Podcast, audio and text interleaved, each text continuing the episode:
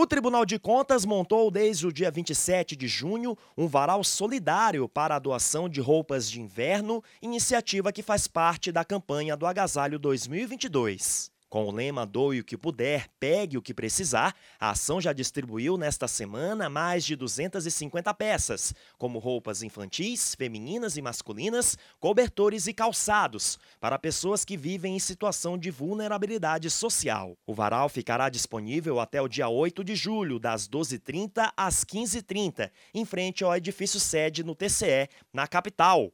E para você que pretende fazer a sua doação, vale destacar que as caixas de coleta ainda estão disponíveis e circulando por todo o tribunal.